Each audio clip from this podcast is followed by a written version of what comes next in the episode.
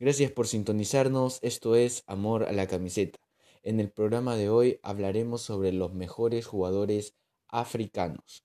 Cada continente ha aportado al fútbol mundial estrellas que han marcado un antes y un después en el mundo del fútbol. África no es ni mucho menos la excepción, con nombres tan conocidos como George Weah, que para muchos fue el primer africano en destacar y abrir la puerta al resto. Pero no es el único, y por eso hemos creado este ranking con los 10 mejores futbolistas africanos de la historia. Sin más preámbulo, empezamos. Número 10. Tomás Nkono, de Camerún. Comenzamos con un portero muy rápido y hábil, que a finales de los 70 recibió el premio al mejor jugador de África, la primera vez en la historia que un jugador en su posición lo consiguió, y que repitió tres años después cuando en el 82 además logró clasificarse con Camerún para jugar el Mundial de España. Ese mismo año fichó por el Español, donde estuvo ocho temporadas. En el club se le recuerda tanto por sus características como por llevar siempre pantalones largos al salir del campo. Número 9. Rabat Madjer, de Argelia, ganador con su selección de la Copa de África en el 90, donde se le nombró el mejor de la competición. A Rabah Madjer se le recuerda sobre todo por darle al Oporto un gol esencial en la Copa de Europa de 1987, que ganó del equipo portugués contra el Bayern de Múnich. También tuvo un breve paso por la Liga Española. En el 88 estuvo en el Valencia, aunque solo jugó unos cuantos partidos antes de volver de nuevo al Oporto. Terminó su carrera como jugador en Qatar en el año 92. Número 8. Nwango Kanu, de Nigeria. Kanu se hizo notar en Japón 93, cuando con la selección sub-17 de Nigeria marcó cinco goles, que sirvieron para que lograran hacerse con el Mundial. Fichó por el Ajax, donde ganó una Champions, después por el Inter para llevarse una Copa de la UEFA, y más tarde jugó en el Arsenal y otros clubes ingleses. Su cantidad de trofeos con equipos, selección e individuales es envidiable. Un problema de corazón estuvo a punto de acabar con su carrera, pero tras un año sin jugar se recuperó y continuó jugando. Número 7. Yaya Touré, de Costa de Marfil. Hay dos nombres destacados en la selección de Costa de Marfil, y uno de ellos es el de Yaya Touré, nombrado mejor futbolista de África cuatro años seguidos. Su carrera europea comenzó en Bélgica y pasó por Ucrania, Grecia y Mónaco, hasta llegar al Fútbol Club Barcelona, donde logró una Champions y se convirtió en una pieza clave del Barça de Guardiola. Tras el club catalán jugó en Manchester City y Olympiacos para terminar su carrera en China. Número 6. Hossam Hassan de Egipto. Aunque tuvo un breve paso por Europa en equipos no demasiado conocidos como el PAOK griego, el rey Hassan cuenta con una carrera llena de triunfos en África. También destaca por haber jugado con su selección durante 21 años durante los cuales conquistó tres veces la Copa de África. Es el máximo goleador de la selección egipcia. Número 5. Abedi Pelé, de Ghana. El Pelé africano jugó en el Olympique de Marsella, donde fue esencial para que consiguiera la Copa de Europa en 1993. También ganó varios reconocimientos individuales como el Balón de Oro africano en tres ocasiones.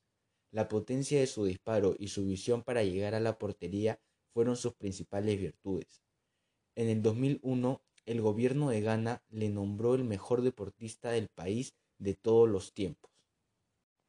Número 4. Didier Drogba, de Costa de Marfil. La importancia de Drogba para su país fue más allá del deporte, ya que se le reconoce como una pieza clave para acabar con la guerra civil en Costa de Marfil, al reclamar un alto al fuego. Es un líder nato, pasó por varios clubes como el Olympique de Marsella o el Chelsea, donde pasó gran parte de su carrera deportiva desde 2004 al 2012 y en la temporada 2014-2015. A continuación, vamos a recordar el gol más importante de Didier Drogba en la final de la Champions League 2012 contra el Bayern Múnich. viene el centro para Drogba.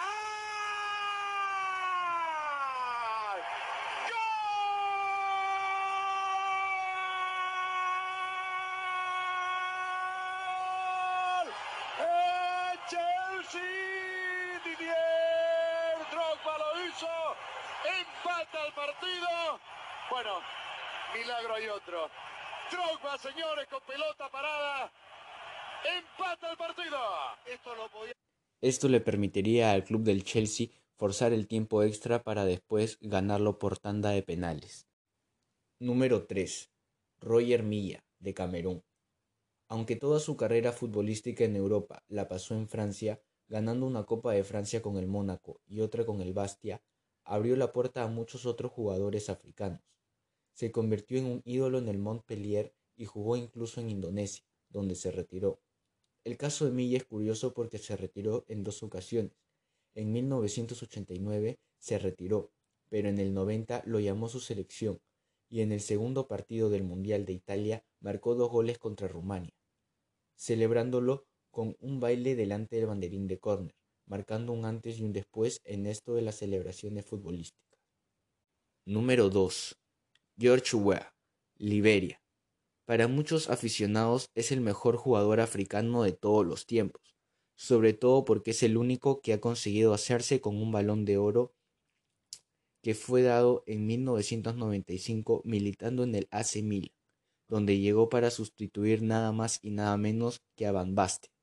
También jugó en el Mónaco, PSG, Chelsea, Manchester City y el Olympique de Marsella.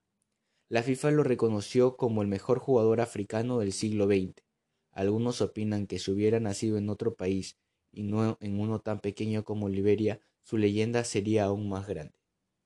Número 1. Samuel Eto'o, de Camerún. Los inicios de Eto'o en el fútbol fueron en España.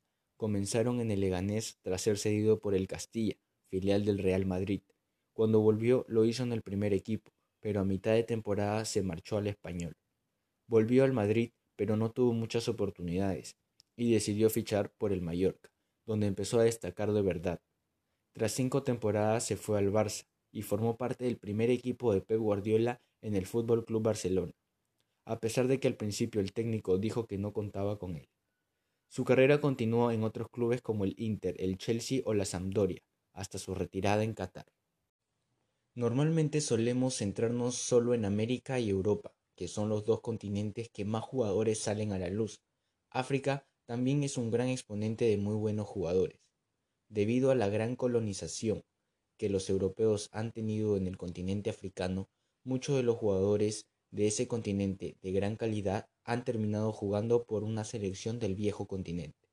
Así tenemos el caso de Kanté, Pogba, Matuidi, Umtiti, entre otros, que su país natal está situado en el continente de África, sin embargo juegan para la selección francesa. O el caso de Romero Lukaku, que es un futbolista que juega para la selección de Bélgica, sin embargo tiene ascendencia congoleña. Este caso se ha repetido a lo largo del tiempo y podríamos hacer otro podcast con esa información. Pero por el día de hoy eso ha sido todo. Espero que les haya gustado el programa de hoy y no se olviden de seguirnos en nuestra cuenta de Instagram como arroba amor a la camiseta oficial, donde nos pueden sugerir qué temas les gustaría para los programas siguientes. Nos reencontramos en el próximo episodio. Chao.